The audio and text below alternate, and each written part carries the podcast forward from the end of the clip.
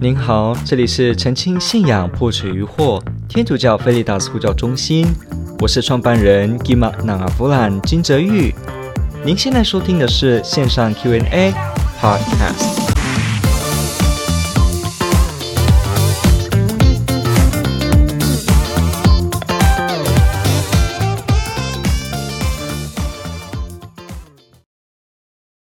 好，我们来继续看我们今天要。最后一个要碰的这个问题，好，这个问题问的是人们认为独生子是教会性丑闻的原因，我们应该怎么样回应呢？真正的原因到底是什么呢？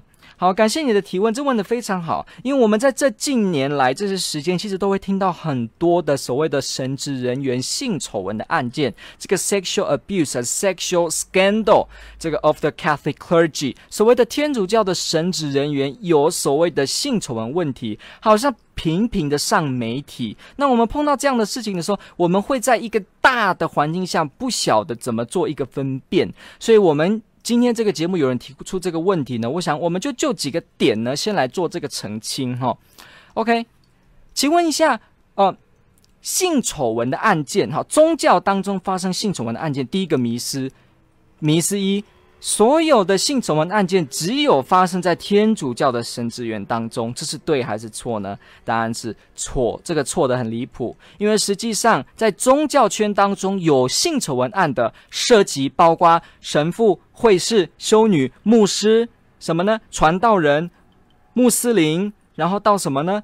到拉比，再到什么呢？到各个的堂主、宗教人士。和尚、修行者、仁波切、尼姑，这些都有的。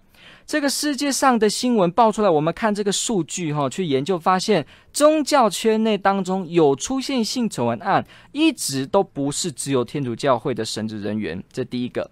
好，那我们来看宗教外有没有所谓的性丑闻案件呢？哦，更多了。比方我们说什么呢？比方教育界。教育界出现性丑闻案是非常多的，不管是照顾幼童、幼儿，还是所谓的特殊教育的孩童，我们看这个数据的时候会发现到，诶，在教育界当中，还是像是什么邮差呀，然后呢，厨师啊，像这一类的工作，真的都会有所谓的性丑，而且我们不用说，其实今天我们大家都知道，性事类的这个案件，哈，这个 sexual 这样子的案件呢，一直都是社会上。主流会有的案件，你说什么？哪里有没有在卖淫啊？哪里有没有卖身啊？哦，哪里有没有在这个进行这样所谓的行业？你看这个各地都有，城市都有，无论这个是不是基督徒，他都有这样的风气，性解放跟所谓的性可以无。无所谓的去使用，包括我的身体的自主权之下，我可以去自由使用。有些的人去滥用这个道理呢，使得他的生活过出一种多重的生活也好，像这样子的呢，他从来都不是只有天主教会，也不是只有宗教的现象，这是。普及的现象，为什么呢？这个道理可能很简单，因为我们任何人身上都有性欲，都有天主所给我们的性欲的本能，所以只要我们呢没有好好的运用它，我们让我们的理智去走向一个相反天主的时候，我们运用它成为一个犯罪的时候呢，当然任何人都有潜力能够拿它来犯罪，所以这是第一个迷思，所谓的第一个迷思，所谓的神职人员的性情只有在天主教，这是不对。再来呢，我们说，请问一下，是不是性丑闻的原因是因为有独生制呢？好，首先我们先来知道一下事情哦。有人有一个想法，认为天主教会的圣职人员，我指圣职人员的定义是指执事以上，执事主教神父这样子哈。有人说。天主教的圣职人员本身都是不能结婚，都是被禁止，他们绝对永远不能结婚。这是一个教会的一个永远的规定，这是一个完全是像是教义一样的，这是对的吗？答案是不是。其实教会有所谓的 celibacy，所谓的独身制，要求给司铎这件事情呢，它是教会的一个习惯，它是一个 discipline，它是一个习惯的一个原则，是一个纪律。它是教会自己定的纪律，天主教会的这个神学当中有去做分类，有些叫做神律，有些只是叫教律，教就是教会的教，教会的教，然后法律的律，有些叫神律，神律就是这个东西是直接来自天主启示的，像我们前面说的什么圣事有七件，还是说圣母玛利亚蒙召升天，还是我们说炼狱是存在的这些东西，这些词汇都是所谓的神的律，这些是来自天主给我们的启示，也包括天主说我们怎么样婚姻的一男一女，这些都是来自神的律。这也就是说，神律就我们不能够改变它，因为它是天主自己，所以我们不会改变它。那什么叫做？天主的神律以外的律呢？比方说，教会用自己的权威来定的，这些就叫做教律。它虽然也是来自圣教会定，不过它本身没有像神律这样子的，是一个绝对不可以改的状态。所以，其实神职人员司铎守独身 （celibacy） 这件事，它的它的本身是坐落在教律的范围，它是 discipline 的范围。所以，其实你说天主教会是不是永远神职人员？都只能是不结婚呢？不一定的。我们看这个初期教会当中，就有所谓的有婚的神职人员。那一直到今天，我们的东方的天主教会的弟兄姐妹们，哈，东方天主教会的神职人员，有些也是有婚的，有太太有小孩的，他也是做神父，有的。所以你说天主教会到今天都没有所谓的结婚了的神父，这是不对的。今天是有的，哈。东方的这些团体就有，到今天都是的。那还有什么呢？我们有一些弟兄姐妹，他是从比方圣公会，从一些基督教的团体皈依回来。那他们可能曾经是做牧师啊，有家庭有小孩，全部集体皈依回来。结果呢，教会呢也就帮助他们适应教会，所以呢去做了一个调整，让他们呢继续能够衔接过来成为神父。不过呢，他不用因此放弃他的家庭，他继续可以照顾太太跟小孩子。所以，我们天主教有一些所谓的 m a r r y priest，有所谓的结了婚的这个神职人员是有的。是有的，包括从新教回来的，以及包括我们在东方。所以你说天主教会的神职人员清一色都是。没有太太，没有小孩，这是不对的。好，实际的情况不是如此的。不过呢，没有错。通常除了这几个类别之外呢，其他都是以教会的法律规定说要进行守独身。那这个呢，就是一个守独身的历史了，我就不在这边做介绍。包括以前的教父啊，以前的修道制度的兴起等等，然后后来发生的一些事情，后来慢慢教会的教宗几个都鼓励所谓的神职人员，如果他们守独身，可以更好全心的奉献。其实我们都知道，如果我有太太有小孩，我可能还是很难像一个完全独身的人一样，随时随地派到任何一个地方服务，或者是就在那个地方呃殉道。如果我们有家庭，很有可能很多时候还是会去想起来，呃，我的孩子，我太太啊，我孩子的学费，我太太的身体健康。然后呢，我这样子要照顾这些教会，如果也要去照顾我的太太跟小孩子，这样子之中很多的这个需求呢，也不一定会能够符合当地堂区的经济供应情况。所以呢，我们说这个。如果一个神职人员他本身真的是像是圣保禄这样子哈，一个守读生，完全就是为教会服务的话，他真的可以二十四小时都沉浸在教会当中服务。当然，就效能的产量来说，他真的能够做很多事啊。当然，这也要看这个独生的司铎是不是真的愿意尽职。如果这个司铎不尽职的话，他不尽职，那就算他是这样子二十四小时在教会服务，他也可能完全不做任何事的。所以，其实啊。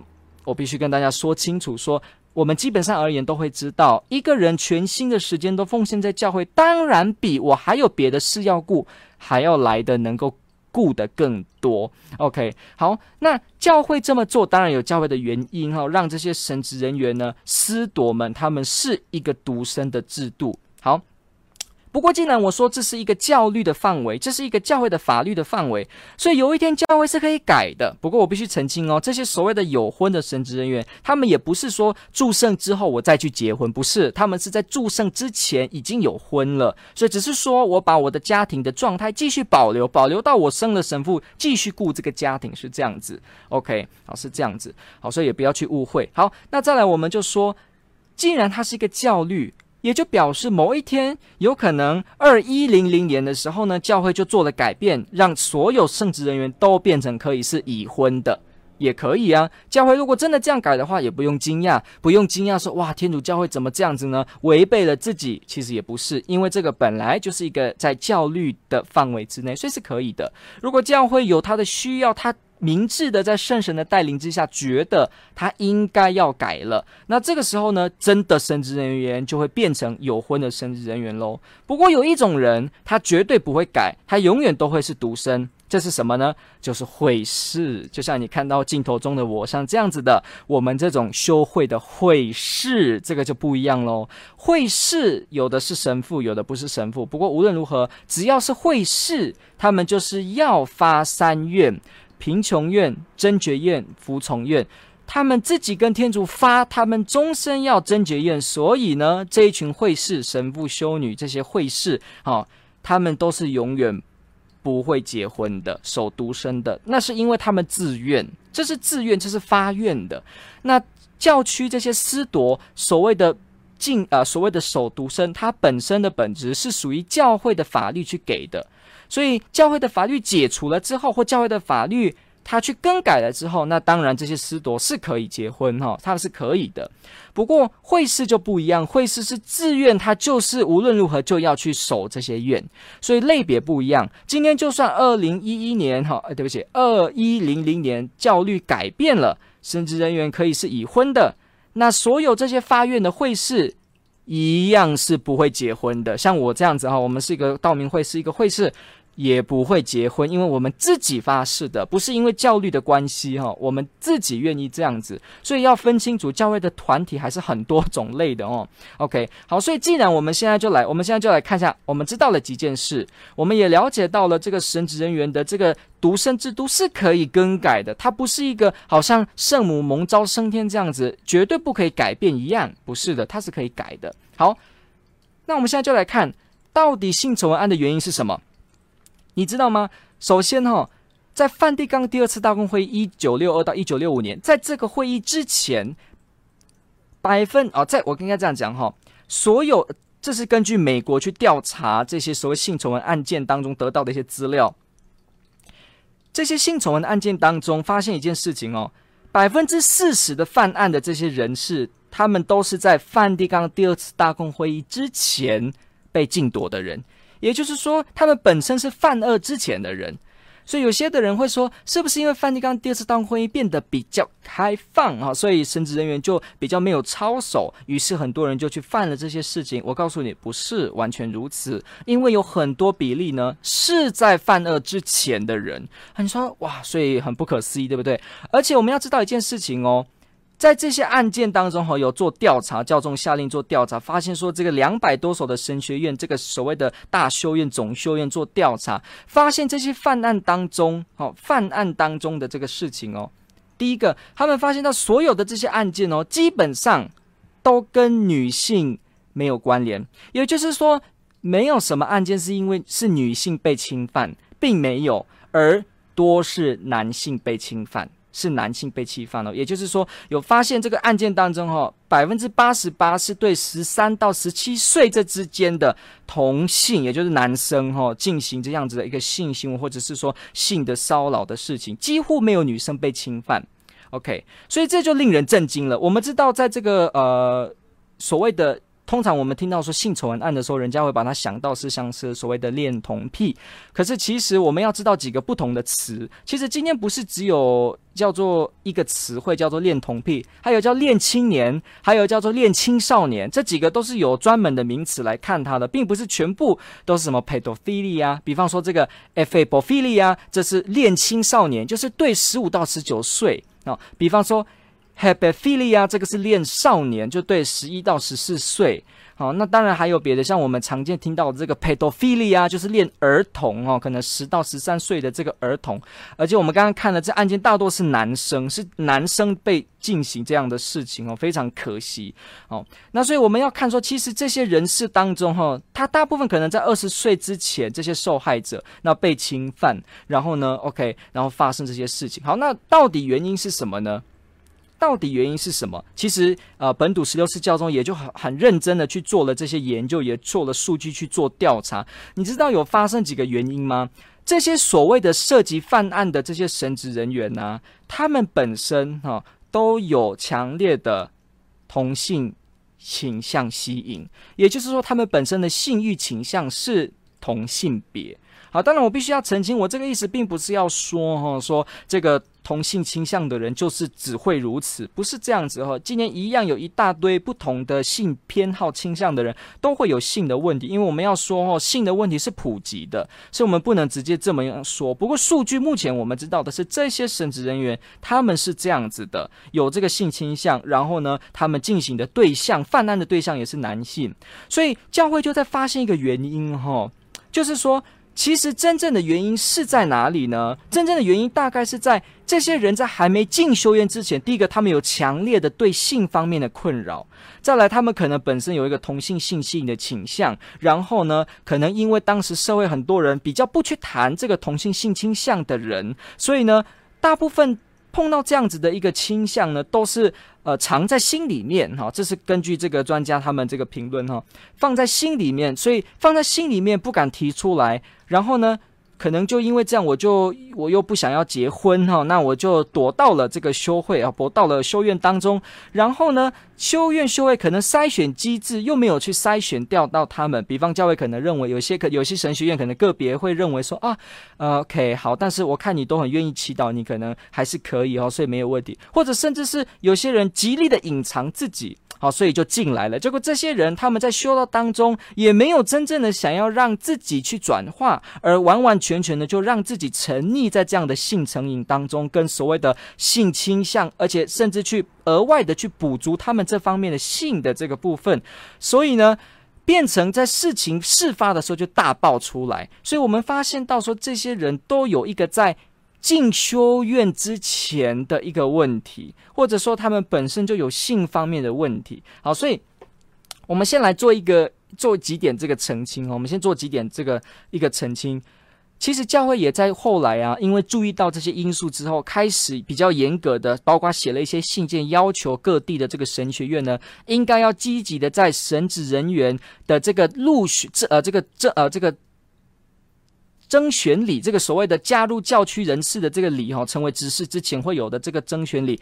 以及在入修会修院之前的这个入住之前的评估上面，就要求要多多注意有没有这方面的困难跟这方面的软弱。教会现在也有这样子的实施，希望各个总修院能够注意，而不要让一些如果他真的是有强烈的这个性方面的不平衡，而他就把自己躲进了修院，那这样子未来出现事情怎么办呢？哈，所以我们要知道是这件事。当然也不要误会，以为说好像这个意思就是说任何有这个性。倾向的人就绝对天主不会找你当神父修女，也不是这个意思。实际上，在这个书里面呢，所谓的这个。人来修院的这个筛选跟评估里面的介绍书也是有提到这样子的一个例外，他有提到说，如果有些人他有这样的倾向，不过呢，他在至少在这个升呃晋升神父前哈，或说是晋升执事前三年的时间，他有足够好的能够转化了自己，不会被其受影响的话，他是有可能可以继续下去他的这个师铎圣召的去走的。所以也并不是说教会都一竿子说完全不会，完全不能，也不是。不过真的教会要。注意的是，如果一个人真的他有性上面的困难，跟他真的有性上面的这个严重的问题，他就来修会、来修院躲避的话，教会真的是要把他们找出来，而且应该不要让他们参与这个所谓的圣职的培训。这个的目的就是说。因为我们要知道，其实成为神职人员是真正的要用一个心胸跟一个心智成熟来为天主的子民服务。所以教会当然在选这些人培训的时候，他也会仔细看这样子适不适合，这样子是不是呃，也许他的管他的发挥所长不应该在这里。比方，我们知道成为一个神职人员哈，神职人员他本身需要很多能力的，你知道吗？他要能够讲话，他要能够讲道，他要能够面对病人，面对人们的困苦，他要能够面对家庭，他要能够面对各式各样的人，小孩、大人的孩子。罪犯他都要能够面对，他要能够处理这些事情。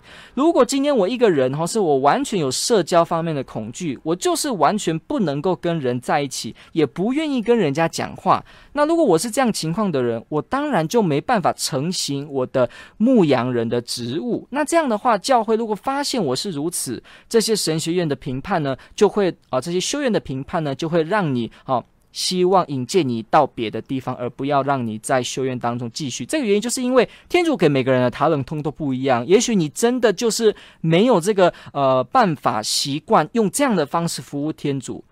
那不表示你没有希望，你可以用别的方式服务天主，天主也给你更好的路来服务天主，所以可能。你没办法适应司铎这样子的生活，那你可能就在别的地方。所以其实教会也不是说所有的人来总修院来修会都一定要百分之百无条件的被接受，其实不是的，因为他还要看是不是这个人是能够。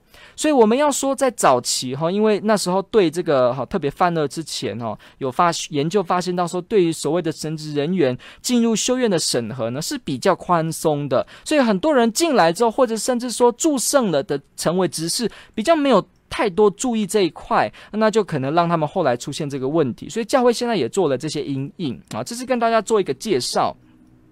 不过我们还是要去，我们要去了解一件事情，就是是不是真正的原因是因为手独生呢？是不是因为手独生呢？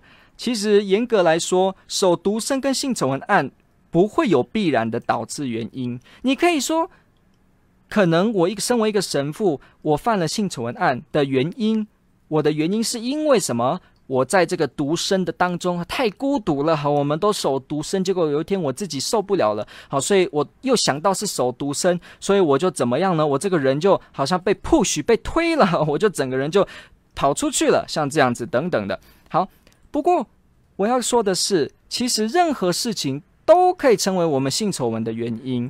其实今天并不是只有独不独身，其实一个人为什么会有性丑闻，一定是因为他自己不愿意正确的使用性，他自己一定不愿意去善用天主给的性，所以也就表示他自己的性观念跟自己的性方面的事情呢是有问题的。如果这样子他是有问题的，他的心态跟他的看法，他没有好的方式处理，他自己衍生成一个如此的状况的时候。其实，无论他有没有在修院，无论这个修院是不是结婚或不结婚，不管将来怎么改，他永远都会犯案，你知道吗？习惯是很难改变的，习惯是很难改变的。一个人你在家里喜欢翘脚，你到修院了，你可能还是会翘脚的。这是一个比喻。你在没有进修院前，你喜欢抽烟，你非常会抽烟，你真的很可能你进修院也还是会抽烟。我要说的意思是。习惯是很难改的。今天，如果我这个人就是尖酸刻薄的喜欢骂别人，那就算我到修院，我还是会骂别人；我到任何地方也还是会骂别人。只要有一天我愿意改变，天主帮助我，那我不管在不在修院，我在外面也好，我也可以改变。所以我的意思是说，我们没办法直接，我们没有很好的理由可以直接说性丑闻的原因，直接单单是因为独生制。因为其实你看哦。一个人如果他真正的性操守有问题，他真正的是放纵的性成瘾的人的话，你想想看，有没有独身制有重要吗？不重要，他都会犯，因为他的心中就是只有想着这个，所以他都会犯。不管你今天丢到哪里，他还是会犯。改变外在的制度不如改变内心，所以其实是内心。如果内心我真的觉得我就是一定要泛滥我自己，那就算是不是独身，我都会。去做，你知道吗？其实研究显示，像有一个叫做这个呃，美国有一些这个心理学会，也包括有一个基督新教福音派的一个心理的一个学协会哈，他也去做了研究，发现说，你知道吗？有结婚的牧师、传道人员，也是有非常高的比例都有性丑闻，而且也有所谓的什么呢？性成瘾的问题。我们来看一下，我这边有把这个。这个叫做呃，有一个美美国有个网站哈、哦，都可以找得叫，叫做什么 Focus，看一下。OK，Focus on the Family，这个你可以在网络找得到。Focus on the Family 里面就有提到说呢，百分之二十一的新教福音派的牧师们呢，哈，对他们的教友都有不当的性接触情况，也就是说有这样性丑闻的事情。然后有百分之六十呢，这些所谓的结婚的这些牧师们呢，也都有什么呢？哈，不管啊、他们结婚了哈，还是怎么样，但是这里数据说，大部分都是结婚哦，却有这个所谓性成瘾的问题。OK，有性成瘾的问题，好，那所以我们要了解一件事情，就是说，今天你说是不是因为独不独身？今天是不是单纯的因为独不独身？其实不必然，因为我们的资料显示告诉我们说，很多有结婚的人也是一样会犯，也是一样有性成瘾的问题。所以，其实真正的原因，特别应该是在我们究竟怎么看性？我们究竟怎么样面对这个操守？我们才是真正要面对的这个问题。独生制本身它有很高的目标，让我们在里面要忠心为天主服务。那今天如果我一个人的心态是不一样的，我用这个心态来在。教会当中服务，结果呢，我在里面造成了困难。这个时候，我就把原因怪在是独生，这是很牵强的。因为真正的问题是在我自己，而且我还是要准备好了才来过独生生活，而不是说我明明知道我没办法过一个独生生活，没办法过一个贞洁，我有严重的性的问题，而我就逼自己在里面。好，如果你在里面，而你获得改变，那感谢天主。但是如果你发现你不适合，而且真的在里面，结果你一直是如此哈，很严重了，然后还可能为了某种原因哈，不管是不是面子，反正就是留在里面。那到时候出问题的时候，其实也不会说是怪所谓的独生制。还有再来，我们说原因其实永远是很多元的哈。一个人真正要犯下，你可以去想哦，一个人为什么家庭当中也会有人去犯？比方说他有婚外情，还是他在婚姻生活以外还去找别人哦？我们会去注意到是，你看是不是因为？是不是因为有婚外情，或者是因为我有在外面去找别人，这就表示说家庭制度这个制度是有问题的？其实也不必然。你可以说家庭制度可能让我对我的太太有点厌倦，对我先生有点厌倦，你可能会这样讲。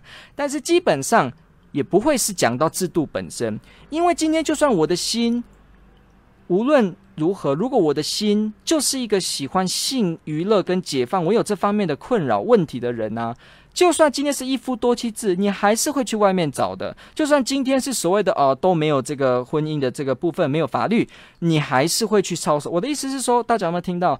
这一直是回到我们个人的这个部分啊，他一直是注意到我们个人。是不是能够正确的看性跟有性的健康这个部分来去做灵修的操守，能够让我们去有这个办法，这才是真正我们要看的原因。如果真的只有说是不是独生的话，其实你把独生换成有婚，很多这个世界有婚的这种宗教人士也是有性丑闻问题啊。今天不是只有天主教这个宗教，有许多的宗教的神职人员他们是可以结婚的，你说他们都没有出性丑闻的问题吗？也是有。所以我意思是说，真正的问题其实。是在忠不忠贞，而不是在是不是制度有什么样的这个改变。制度可能是多方的原因之一让你造成，可是不会是唯一的原因。因为一个人他真正想要犯这样的事情的时候，什么事情都可以是他的原因，独生也可以是他的原因。然后呢，啊、你长得太漂亮也可以是他的原因，你的衣服也可以是他的原因。哦、我的妈妈没有把我教好也是一个原因，学校的教育没有讲也是一个原因。什么东西都可以是原因，那是不是什么东西都要拿掉？什么东西都不对？其实不是。就像你看，我们这个社会，我们最近有很多的一些什么杀人案件呐、还是什么哈，随机杀人也好，一些一些杀人的案件，好，我们我们现在也可以注意这个事情。你看，这个社会也那么多的制度去保护、保障，不要让人去犯这些杀人的事情，也很多制度去做，但是还是有这些人杀人。那是不是这个时候我们也会说，哦，因为？这个国家有法律了，有这些律，有这些律，大家都知道校园不要带枪，不要干嘛。但是就是因为有这个律，叫做校园不能带枪，所以呢，其实人的心都一直想要狂野的去杀戮。所以呢，这个心被抓着、被绑着、被限制之后呢，你看人就自己跑出来了，所以呢，他就杀人。所以一切要怪的都是校规、教规、学校的规定、法律的规定跟宪法，这是不对的。其实人在每一个环境都有限制。哪一个地方没有限制呢？都有限制的。你去一个国家都有限制，你连家庭都有家庭的家规，是不是？我们任何行为的失守，都要因为我们周围有某些限制而就怪他呢？这是很不实际，因为任何地方都有限制。啊，任何地方都有限制。那会不会说，呃，今天我我在家庭，我是十六岁的小孩，我跑出去玩，玩一玩之后呢，不小心把人弄死了。那其实因为我跟他有财务的纠纷，我害了他死掉。我回来之后我就怪说，因为我的妈妈都说我不能够九点以外在外面，我一定九点前要回家。所以这个规定好让我想跑出去玩的心被压抑很久了，我就出去，是这样吗？其实我们一般应该会想说，诶。是不是你本身就想去外面？这个心才是你真正在想的，不是因为有没有这个制度啊？今天就算没有这个制度，而你也是想这样玩，你还是会这样玩。所以我们要去想清楚，什么叫做说导致的原因？什么叫做原因？是不是单单只是这个原因呢？其实我们要知道，一探究到原因，它都要考虑的面向是更广的。其实，在哲学上，原因或者是理由，哈，reason 跟 cause 这个两个词，它的分别也是非常的困，也是非常的一个需要讲究的地方啊。有些事情。并不是导致这个的原因，但是可以是一个理由，但是不会是原因哈。原因有原因自己的定义哈，所以你说真正的原因是什么？也这是一个科学的问题，要持续的研究，有社会面的研究，心里面的研究。所以，我们与其是我们目前我们到这边哈，必须呼吁是，我们请所有的弟兄姐妹，我们要为所有的牧者祈祷，要为所有的。神职人员祈祷，来帮助他们真的履行他们当初誓愿以及趴在地上对天主的那份心。神职人员为天主服务，为人们尽心尽力，他们要呈现的是耶稣基督这样子的心。不过我们人都非圣贤哦，伯多禄也有他认错的地方，犹达斯也有他的问题，教会也有教会里面每个人都有问题，你有问题，我有问题，我们都有问题。我们怎么在这个情况当中彼此帮助彼此？所以有时候我们看到。一些神职人员有这种案件的时候，也许我们会很气。实际上，我们也当然也要很气，因为不对的事情就是不对的事情。我们要去谴责这样的事情，也教会也一定会做行动来去谴责这样子的没有尽职的人哈。不过，我们也要有一个怜悯的心，就是。福音中，耶稣基督在福音也有说到，我们知道这个所谓的呃庄园的这个比喻吧？我们知道一个人欠了钱之后，主人饶恕了他，这个这个欠了钱出去之后，又对了欠更少的人的钱，掐着他的脖子，哈，结果后来发生很严重的事，知道吗？这个福音的比喻，我们发现到说。神职人员，你们一定要是很圣洁、很圣洁、很圣洁。在这个指控的时候，面对这样的失望，我们难免有这种情绪。不过，我们真的也要去问，也许从这个事情上面，我们也可以去想一下，我们确实要改变这样的问题，要帮助神职人员服，让他们更好的服务。可是，我们也要去想一件事情：我就更圣洁吗？我是不是就更圣洁？我是不是？就比较完美呢？是不是透过这样的一个事件里面哦，我们可以去反省说，其实我也没有多完美。如果今天不是天主的恩宠，不是天主带我的话，我可能早就还会犯得比这样的人更惨。所以我应该更要是谦卑，更要谨慎，更要感谢天主，更要去帮助他们，因为我也自己没有了不起。基督徒就是有这个精神，耶稣还特别讲这个比喻，就是让我们要有这个精神。让我们有这个精神，知道说，我们其实也只是蒙恩宠而已。我们没有天主的恩宠，我们今天也根本不会是这个样子。所以，我们也没有多好。其实，福音当中、圣经当中也都说，我们大家都是罪人。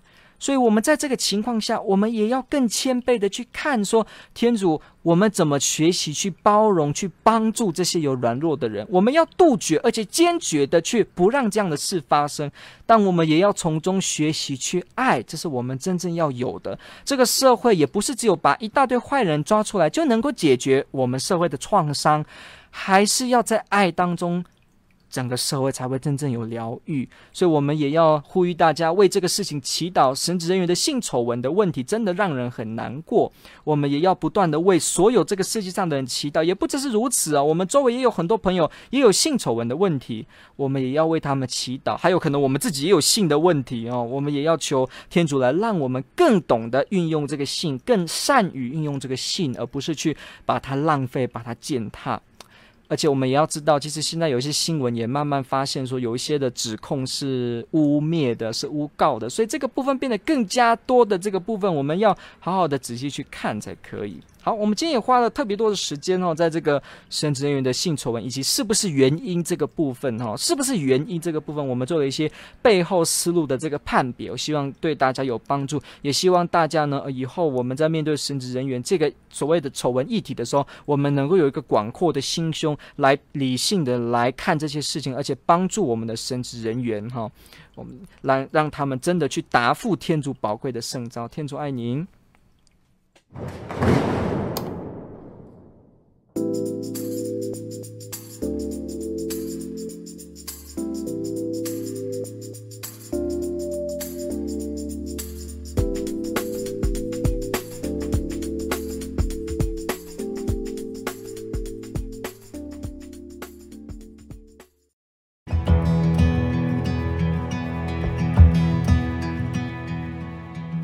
感谢您的收听。若您喜欢本系列节目，支持护教学与福传相关推广，欢迎来到我们的 FB 粉丝专业以及 YouTube 频道，点击订阅哦。也别忘了我们的 Podcast 频道的订阅哦。天主保佑。